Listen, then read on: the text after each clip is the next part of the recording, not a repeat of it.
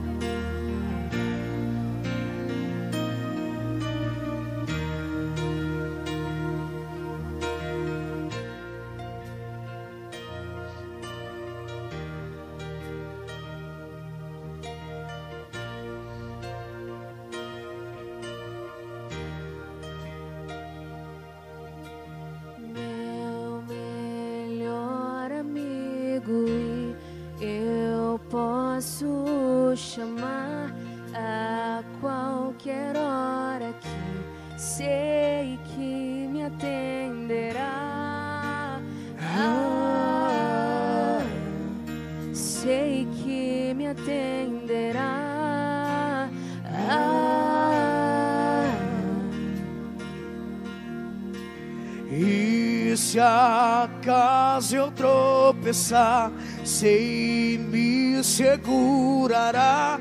Se cansar os meus pés, um colo me dará.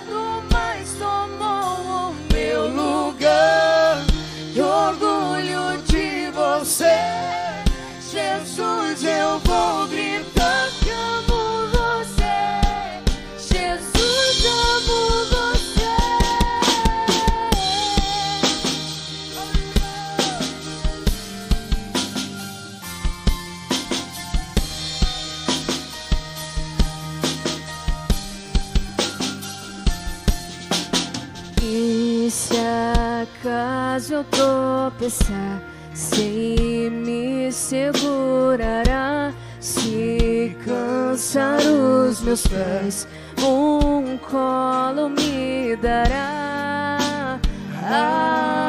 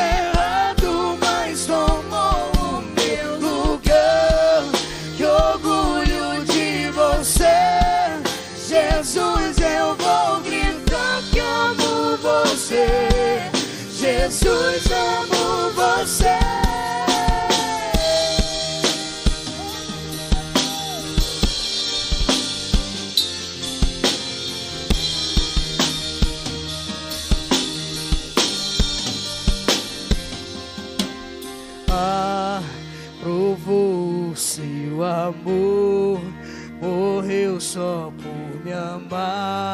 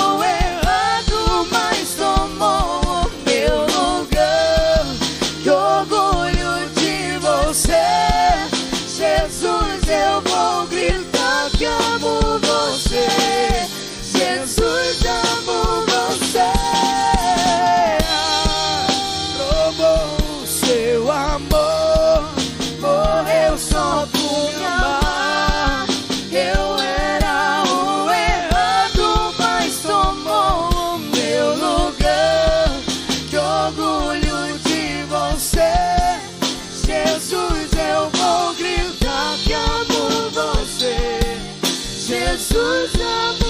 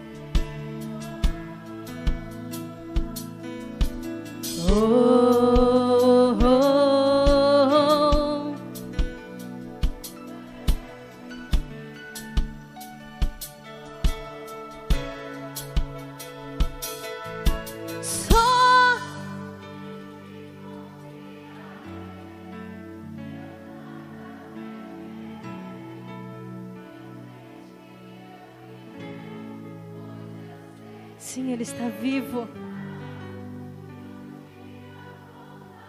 Ele está voltando.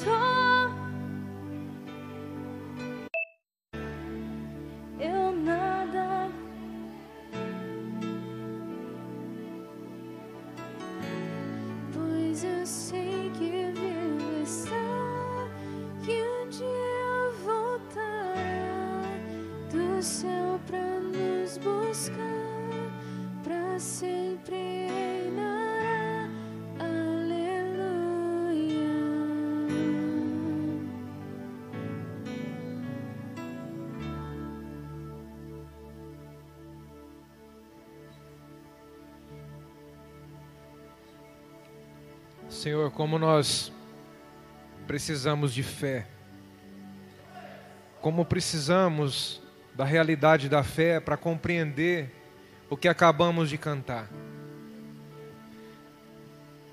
A promessa de um Deus que disse que um dia voltaria para nos buscar e que ao mesmo tempo esse Deus está entre nós. E ao mesmo tempo esse Deus está dentro de nós. O mesmo que disse que voltaria nos buscar, está presente, Ele é real, Ele é vivo. Por isso precisamos de fé, precisamos compreender e entender o Seu amor, Senhor. Com, a nossa, com o nosso entendimento humano, nós não conseguimos fazer um tipo de matemática como essa. Mas que bom que nós temos a Ti, Espírito Santo que nos ensina, que nos instrui, que traz para o nosso espírito a revelação da verdade, de como as coisas são e são de verdade. Obrigado, Senhor, por cada pessoa aqui nessa noite, cada família representada aqui, eu agradeço ao Senhor, muito obrigado. Do familiar do mais perto ao mais longe de cada um desses irmãos que aqui estão. Que o Senhor toque poderosamente sobre eles agora, em nome de Jesus. Em nome de Jesus. Nós unimos numa só fé e declaramos o seu mover completo, assim como nesses que aqui estão, também nos seus, sobre a sua casa, em nome de Jesus. Em nome de Jesus. E ao Senhor nós damos toda a honra, ao Senhor nós damos toda a glória. Obrigado por todas as coisas, Pai que da parte do Senhor é liberada sobre nós aqui nessa hora. Nós te agradecemos. No nome poderoso de Jesus. Amém. Amém. Amém. Pode sentar, queridos. Antes de chamar você para a semeadura aqui, eu gostaria de ler um versículo com você. Abra sua Bíblia comigo. Provérbios. Provérbios Provérbios capítulo 11. Provérbios capítulo 11.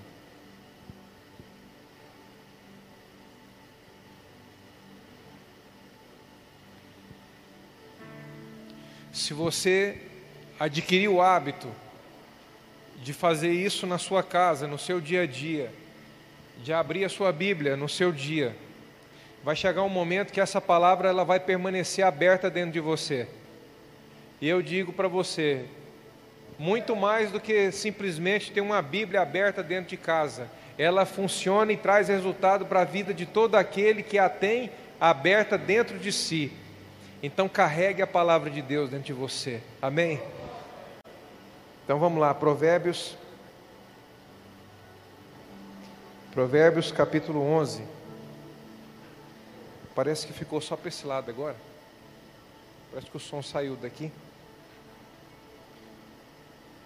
Provérbios capítulo 11, versículo 25.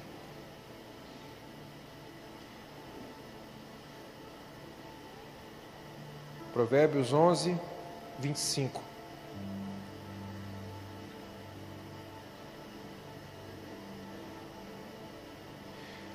A alma generosa prosperará.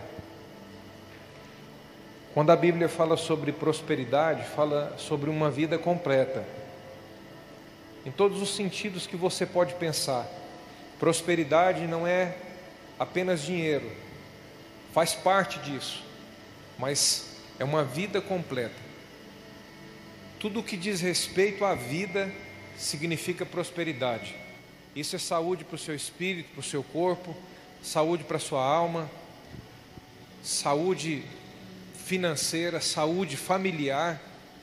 É vida de Deus. Isso é uma vida próspera. E aqui está dizendo que a alma generosa, ela vive nesse lugar. Ela prospera. A alma generosa, ela prospera. O generoso, ele não é generoso apenas de vez em quando. O generoso, ele é generoso sempre. Nos dias escuros, nos dias em que pode se enxergar como a luz do meio-dia, o generoso é generoso em todo momento. Eu gostaria que você anotasse aí na sua Bíblia ou aonde você gosta de fazer a sua anotação, pelo menos três coisas que o ato de semear produz na sua vida. Pelo menos três coisas. Uma delas é proteção, a outra é provisão, e a terceira é multiplicação. Pelo menos três coisas que a gente pode listar, listar sobre aquele que é generoso para com o reino de Deus, para com a obra de Deus: proteção, provisão e multiplicação. Então escreve aí na frente desse versículo 25: Eu preciso ser generoso em todo o tempo. Escreve aí. Eu preciso ser encontrado generoso, expressando generosidade. em todo o tempo. A alma generosa prosperará. O que regar também será regado. Ou seja, o alívio que você provocar na vida de outras pessoas, alívio também você receberá. E nem sempre você vai receber dos homens, das pessoas ou da pessoa que você beneficiou. Mas uma coisa, se você quiser anotar aí, você pode anotar isso aí também. A garantia de que tudo que você fizer vai voltar para você, é isso que nós vamos dizer agora. Tudo que você fizer acontecer aos homens, Deus fará acontecer a você. Tudo que você fizer acontecer aos homens, Deus fará acontecer a você. Então não espere o muito obrigado das pessoas. Não espere a gratidão das pessoas. Talvez se você espera por isso, você vai se ferir, você vai se decepcionar com as pessoas. Mas faz com esse coração. A minha generosidade se manifesta porque eu sou a imagem e semelhança do meu Deus, e o meu Deus é generoso. O meu Deus, ele deu o filho unigênito dele por mim. Que expressão extraordinária do amor de Deus. Então, eu, eu estou agindo à imagem e à semelhança do meu Deus, então eu manifesto generosidade. E eu sei que tudo que eu fizer aos homens, acontecer aos homens, o meu Senhor fará acontecer a mim. Amém? Quem recebe essa palavra, diga eu recebo, em nome de Jesus. Amém. Você que veio para semear, você pode levantar agora. Você que veio para trazer o seu dízimo, a sua oferta. Amém? Pode levantar do seu lugar e, e vir semear em nome de Jesus.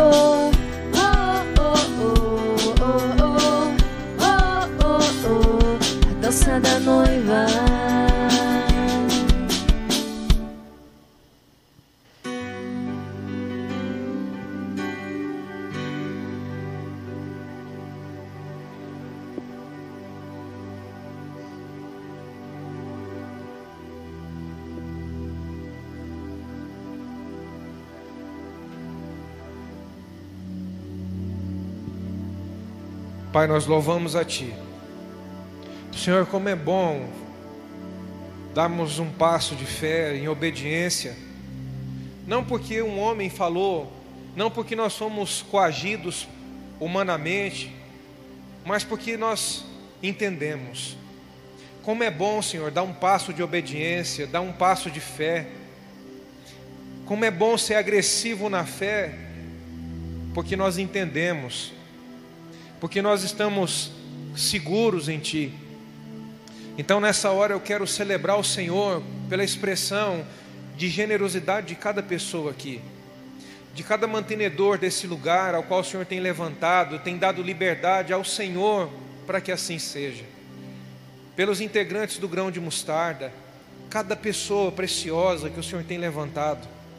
Pai, nós te agradecemos pelo teu mover completo Obrigado pelos homens, mulheres, pessoas prósperas que o Senhor tem levantado nesse lugar.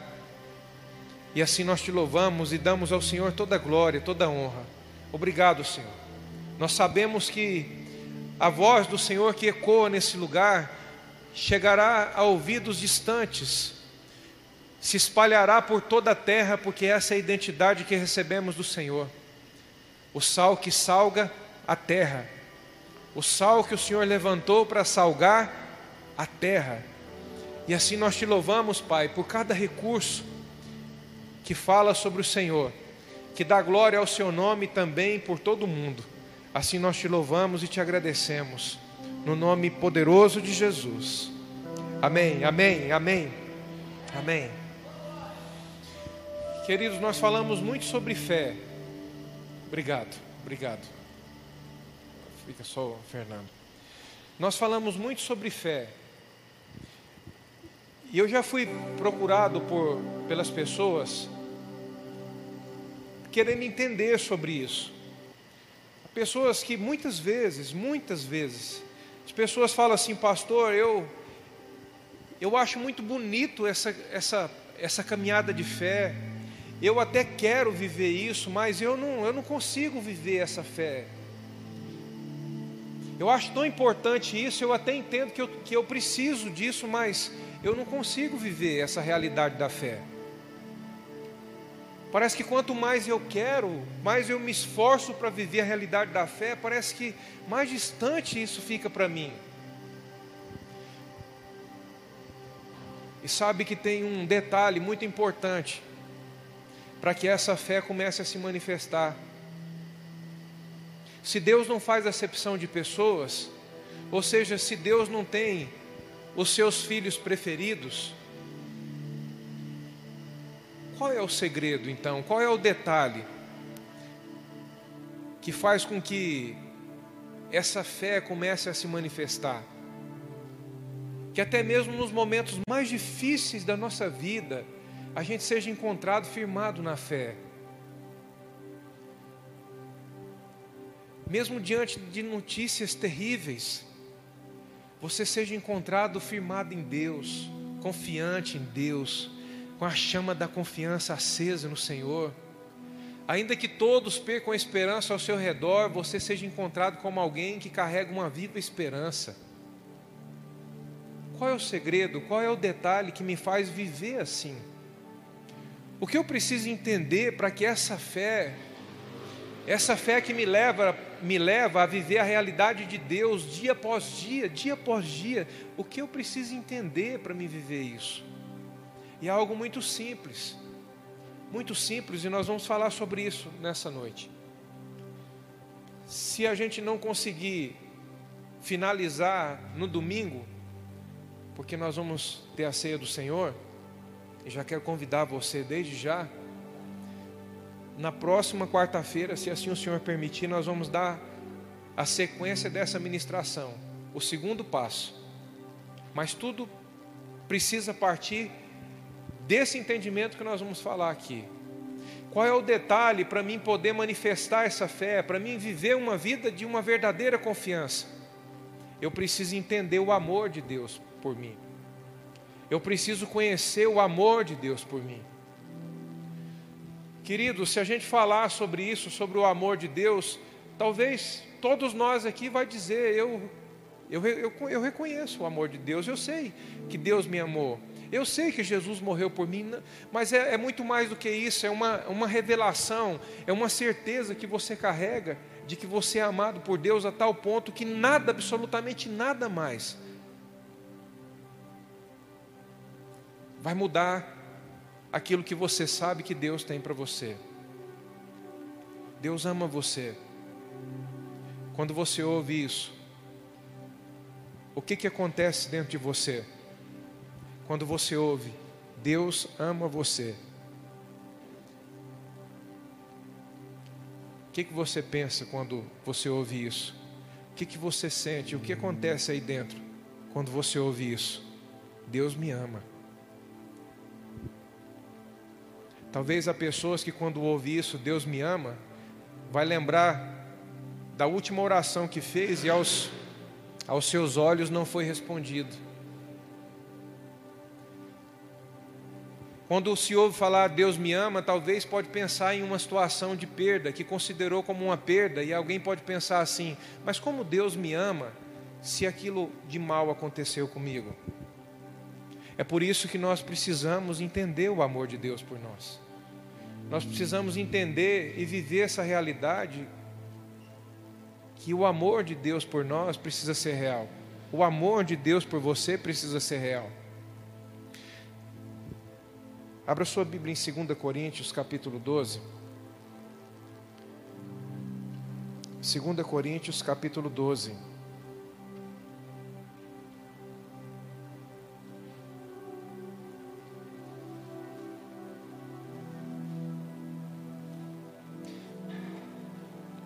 Você vai entender nessa hora por que, que existe tanta confusão sobre o amor de Deus.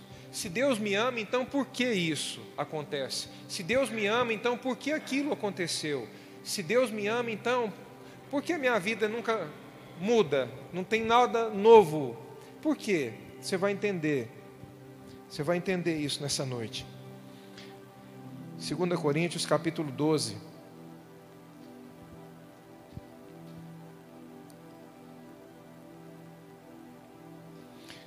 Versículo 1. É necessário gloriar-me, embora isso não adiante nada. Passarei as visões e as revelações do Senhor. Conheço um homem em Cristo que há 14 anos foi arrebatado até o terceiro céu. A carta de 2 Coríntios, quem escreveu foi o apóstolo Paulo. E aqui no versículo 2, quando ele fala, conheço um homem, Paulo está falando dele mesmo. Ele não está falando de uma outra pessoa. Paulo está falando dele mesmo. Conheço um homem em Cristo que há 14 anos foi arrebatado até o terceiro céu. Se no corpo, não sei.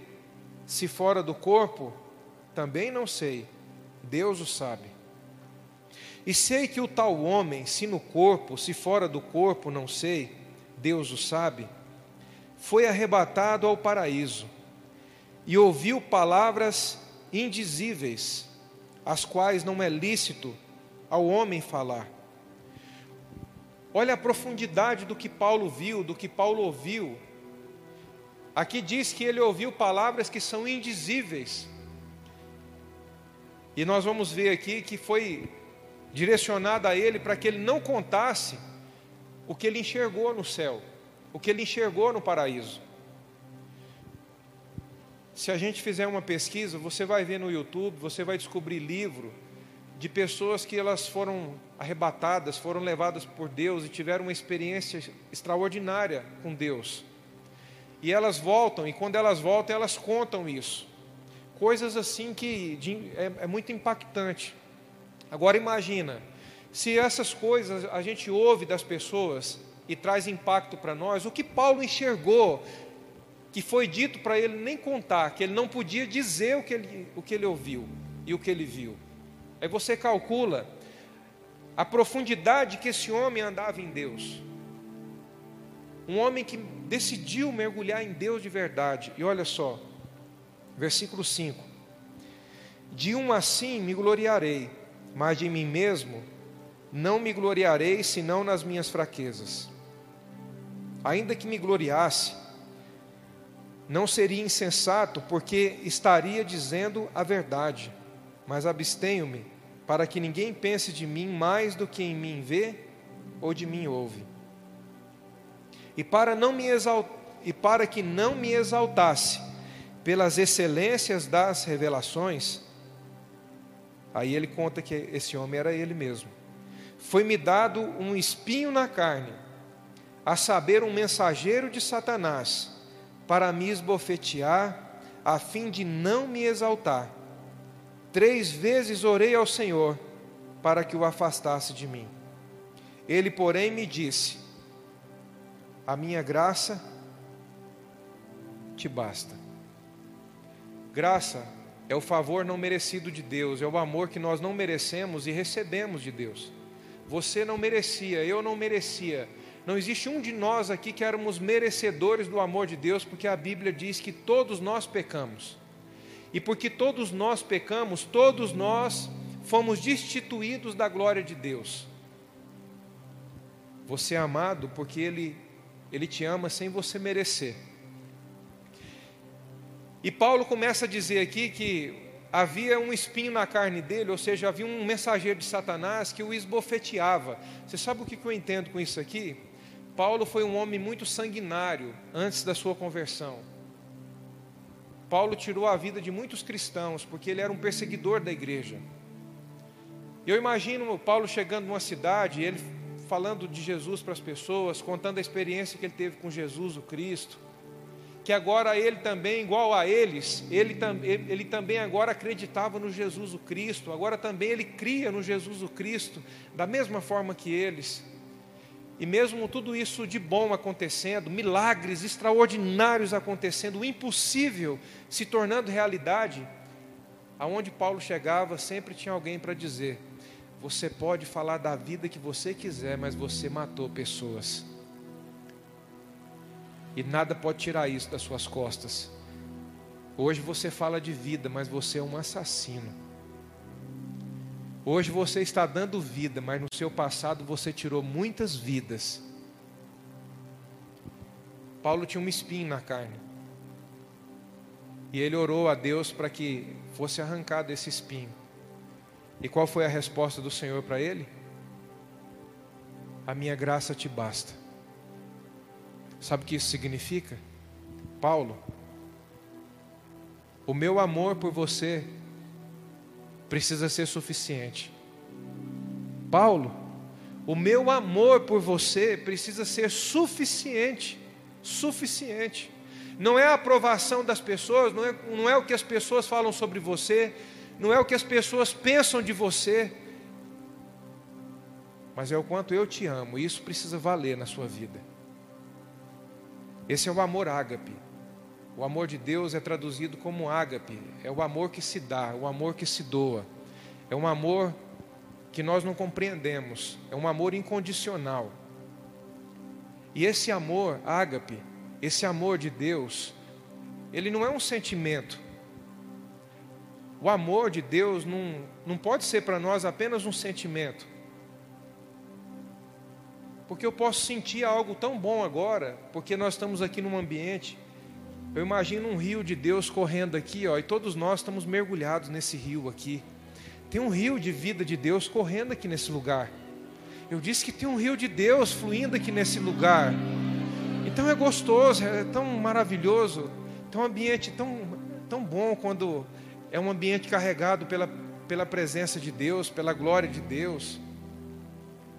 Mas o amor de Deus, ele é mais do que um sentimento. O amor de Deus é um entendimento. De um filho que agora compreende, de uma filha que agora compreende, um pai que enviou tudo que ele tinha de melhor à terra em busca dos seus filhos perdidos.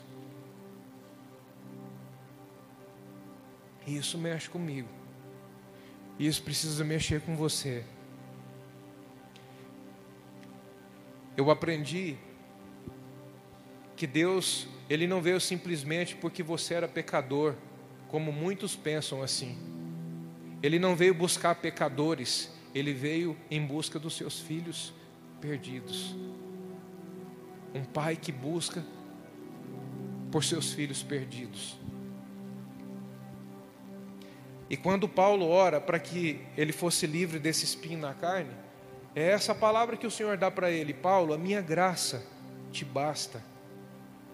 O meu amor por você, Paulo, precisa ser suficiente. Creia no meu amor. Gênesis capítulo 1. Gênesis capítulo 1. Gênesis 1.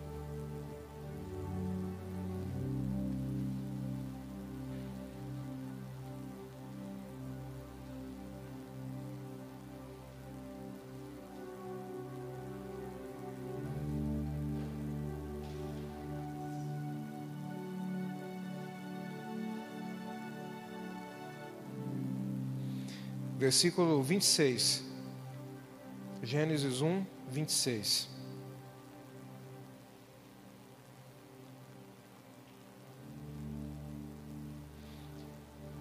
Então disse Deus: Façamos o homem a nossa imagem, conforme a nossa semelhança. Domine ele sobre os peixes do mar, sobre as aves do céu, sobre os animais domésticos sobre toda a terra e sobre todos os répteis que se arrastam sobre a terra. Versículo 27. Assim Deus criou o homem à sua imagem. A imagem de Deus o criou. Macho e fêmea os criou. Deus os abençoou e lhes disse: Frutificai, multiplicai-vos, enchei a terra e sujeitai-a, dominai sobre os peixes do mar, sobre todas as aves do céu e sobre todos os animais que se arrastam sobre a terra. Isso aqui é uma prova de amor, sim ou não? Você consegue ver nesses três versículos que nós lemos aqui uma prova de amor de Deus por você? Porque essa aqui é a sua origem, essa aqui é a sua realidade. Isso aqui que nós acabamos de ler, isso sim é a verdade sobre você, a verdade sobre você.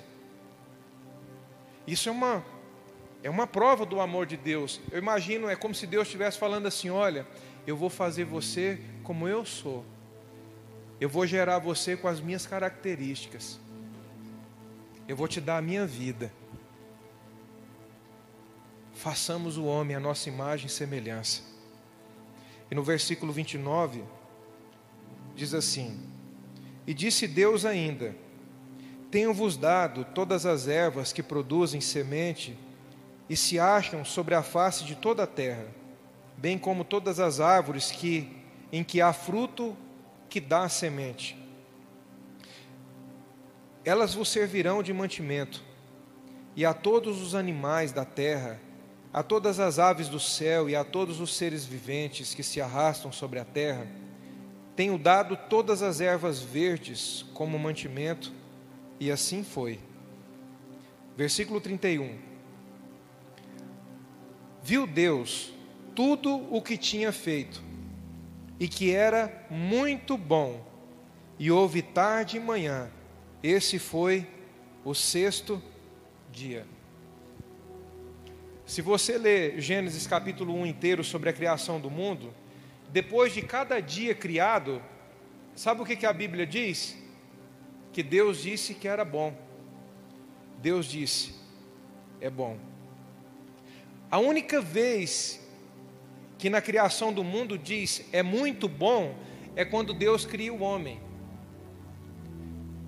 Quando Ele criou tudo que nós podemos ver, tudo que nós podemos conquistar, tudo que você pode pegar, Deus disse é bom. Mas quando Deus cria o homem, ele diz: é muito bom. Muito bom. Até aqui você consegue enxergar alguma coisa errada? Não. Não existe nada de errado aqui porque Deus, ele jamais erra, Deus jamais falha. E nós precisamos confiar nisso, nós precisamos crer nisso. Deus não falhou com o homem, mas o homem errou o alvo. Pecado significa isso, errar o alvo. Quando o homem erra o alvo, ele começa a viver as consequências dos seus erros. E desde essa, desse tempo, se existe um ensinamento que Deus procura passar para todos nós, é isso. Toma muito cuidado com as suas decisões, porque elas ou podem te levar a viver uma realidade de vida extraordinária, ou elas podem custar muito caro para você. Pouquinho mais adiante aqui, no capítulo 3. Vamos lá, no capítulo 3.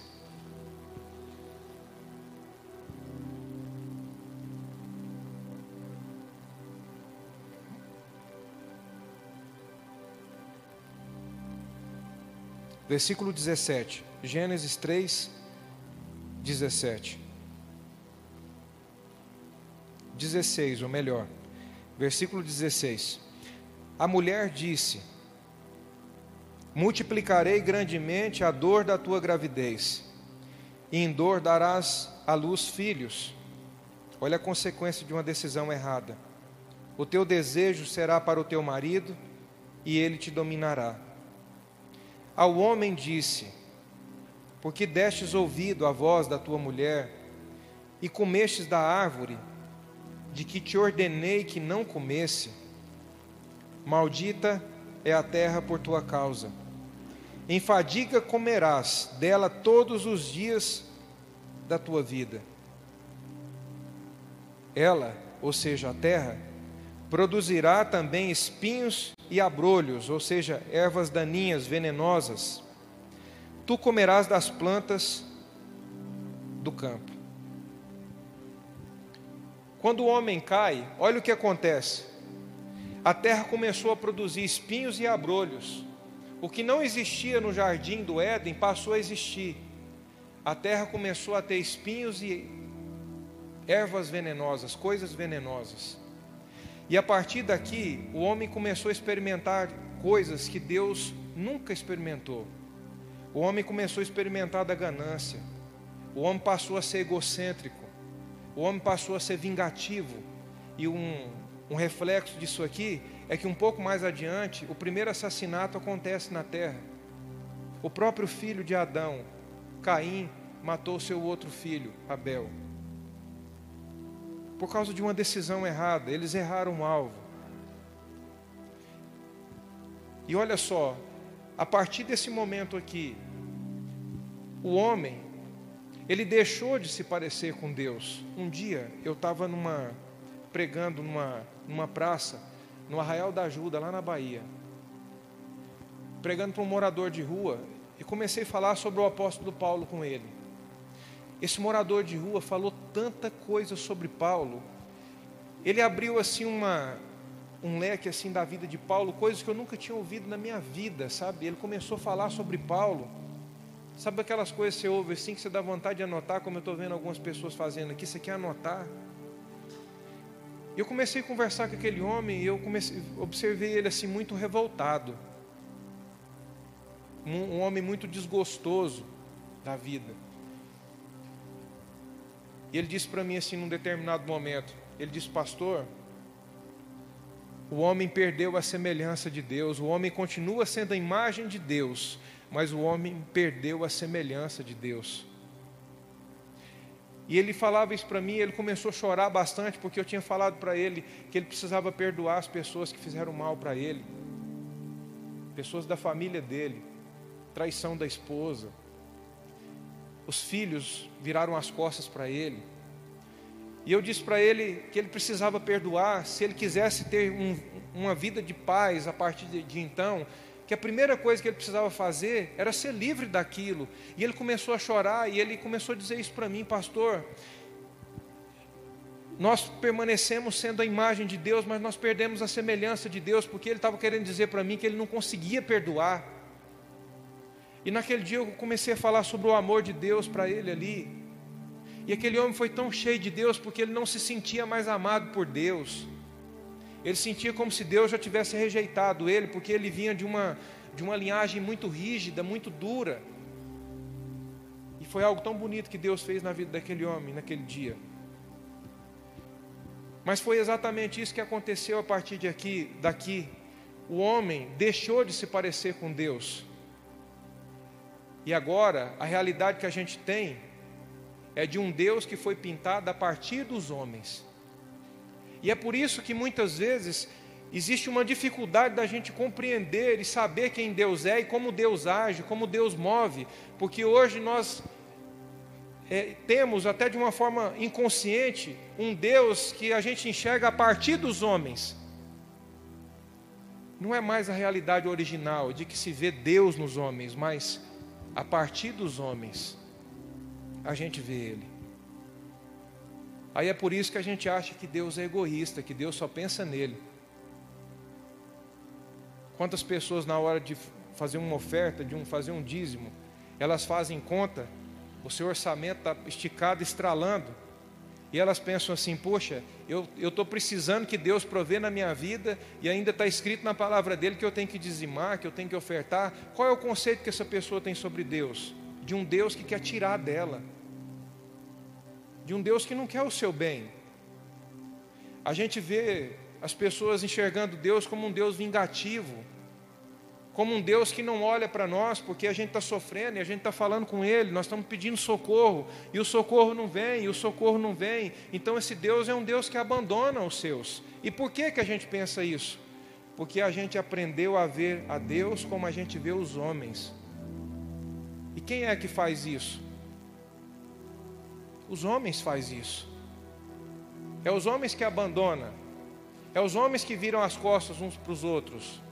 São as pessoas que se vingam umas das outras. É o homem que se tornou egoísta, é o homem que se tornou egocêntrico, tirou Deus do centro e colocou ele mesmo. E a gente olha para Deus do mesmo jeito. Porque a forma da gente olhar para Deus, ela é errada. A gente passa pelo comportamento humano para entender como Deus age, como Deus e quem Deus é. E foi isso que aconteceu aqui, a partir de Adão. As coisas foram desconfiguradas. E quando Paulo tem aquela experiência lá na frente, Deus fala para ele assim: Paulo, a minha graça te basta. Você precisa crer no meu amor por você, Paulo. Ainda que você não entenda nada o que está acontecendo, Paulo, creia no meu amor por você. Quero dizer para você nessa hora, ainda que você não entenda nada que aconteça com você no primeiro momento, jamais se dê o direito de questionar nada. Confia no amor desse Deus que te ama com A maiúsculo. Confia no amor de Deus por você. Não permita com que nada, absolutamente nada, coloque dúvida do amor de Deus por você. Seu pai pode ter virado as costas para você, sua mãe, sua família inteira pode não querer contato com você. Pessoas que você amou, que você confiou, pode ter virado as costas para você, mas nunca, jamais aceite olhar para Deus com passando por essas pessoas, filtrando por essas pessoas, para você querer entender como Deus é e como Deus move. Foram as pessoas. Deus não. O amor dele por você é incondicional. Eu não sei se você sabe, mas Jesus ter morrido na cruz foi apenas a manifestação de algo que já existia. Você sabia que Jesus, que o Cordeiro já havia sido morto antes da fundação do mundo? Jesus não morreu na cruz. Jesus morreu antes da fundação do mundo. Ali na cruz foi só a manifestação do que já estava, do que já tinha acontecido. Vamos ver isso? Vamos dar uma olhada? Apocalipse. Apocalipse.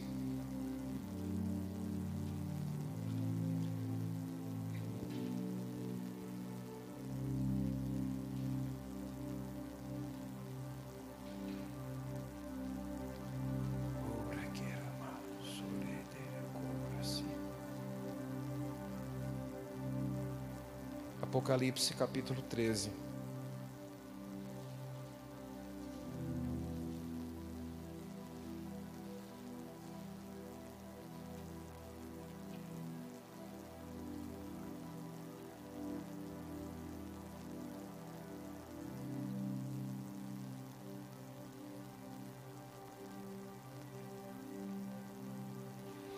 A partir de hoje há pessoas aqui que nunca mais você vai questionar Deus, nunca mais você vai dizer por quê.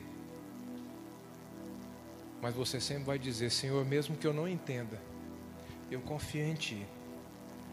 Eu confio no Seu amor pela minha vida. Eu reconheço que o Senhor me ama. O Senhor me ama e isso me basta.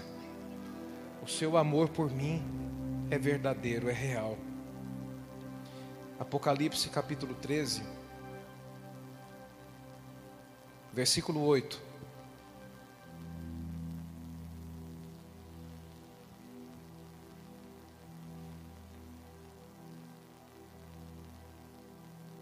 E todos os que habitam sobre a terra a adorarão.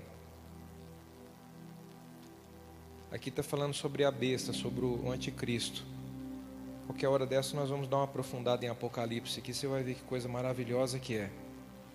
Esses que vão adorar a besta, o anticristo, cujos nomes não estão escritos no livro da vida, o livro dos vencedores, no livro da vida do cordeiro que foi morto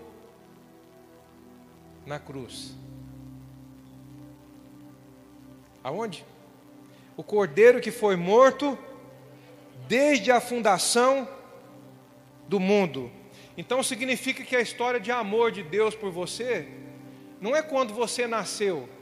A história de amor de Deus por você é antes do haja luz, lá de Gênesis. Antes do haja luz, o Senhor já estava declarando: Eu amo você. O meu amor por você é real e eu vou provar isso para você. Eu vou dar o que eu tenho de melhor para que não, você não carregue dúvidas do quanto eu te amo. Eu vou te dar o meu melhor. Você sabe o que é o melhor? Quando a Bíblia, é, Jesus fala sobre os dois mandamentos, ele fala amar a Deus sobre todas as coisas e o próximo como a ti mesmo. Sim ou não? Quando eu amo o próximo como a mim mesmo, eu tenho dois copos de água desse aqui.